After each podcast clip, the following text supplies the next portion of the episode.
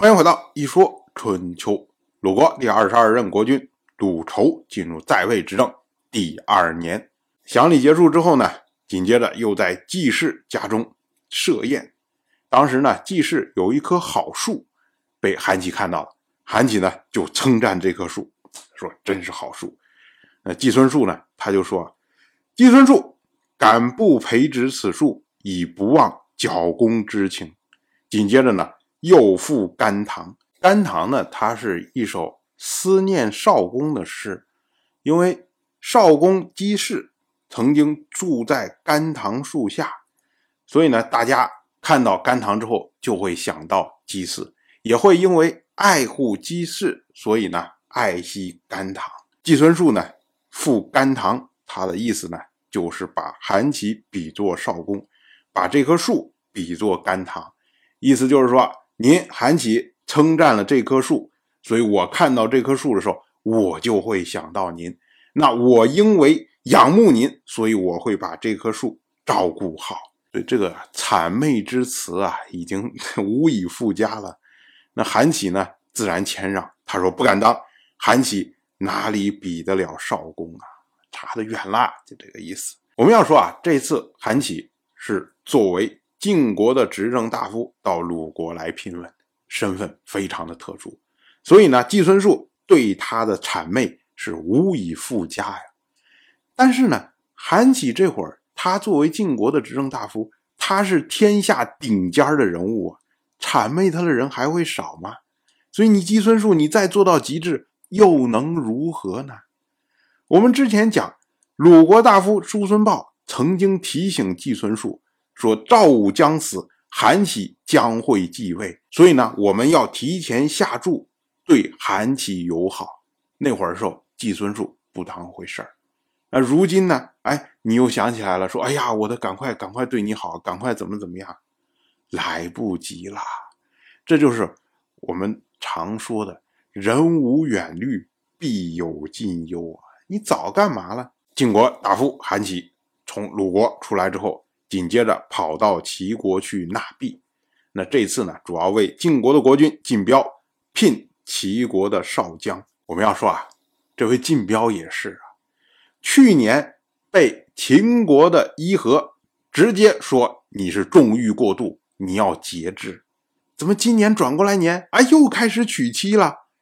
这个恐怕就是啊，这伊和说的什么节制，他听不进去。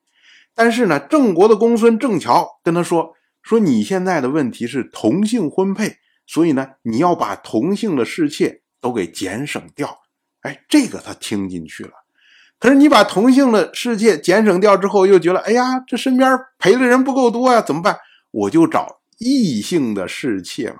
所以我姬姓的不能娶，我就娶姜姓的嘛。所以晋雕这个马上运作这么快。”哎就找到了少将。不管怎么说呢，那韩起他跑过来替晋彪来纳币，他就见到了齐国这些执政的大夫们。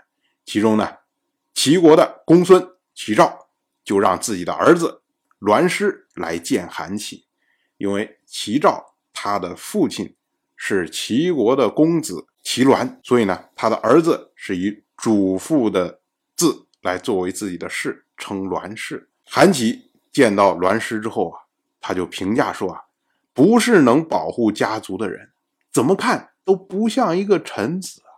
你做臣子的人不像一个臣子，当然家族就要出大问题啊。结果呢，韩琦又见到了齐国的公孙齐蔡，齐蔡呢也让自己的儿子高强来见韩琦，因为齐蔡他的父亲是齐国的公子齐高。所以呢，他的儿子是以祖父的字作为自己的氏，称高氏，称为高强。这个高氏和齐国的国高二世那个高氏完全没有任何的关系。那么韩起呢，见到了高强，他的说辞和对栾师的说辞是一样的，就是不是能保护家族的人。结果呢，齐国大夫们就傻了，啊，因为齐赵和齐蔡，这是齐国现在。顶尖的实权人物啊，那他们的儿子将来肯定是执掌齐国大权的人呢，怎么会让韩起说了，好像 家族都要垮了一样啊。那大家就觉得韩琦是在说笑话，只有齐国大夫晏婴相信韩琦。晏婴他说韩琦是个君子，君子诚信，他的说法一定是有根据的，也就是韩琦他不会随便乱说话的。那么他肯定是看到了我们没有看到的事情，所以呢，他把它点出来了。那大家要留心，不要不当回事儿。当然，我就这么一说。您就那么一听，感谢您的耐心陪伴。一说春秋的第一本图书《惊泽》已经正式出版，《惊泽》收录了从春秋开篇到郑国国君郑务生去世的春秋故事，加上多篇的番外回声以及年表、人物关系图、春秋经原文等辅助内容，方便大家和音频参照阅读。有兴趣的朋友，快去公众号“一说春秋”。看看吧。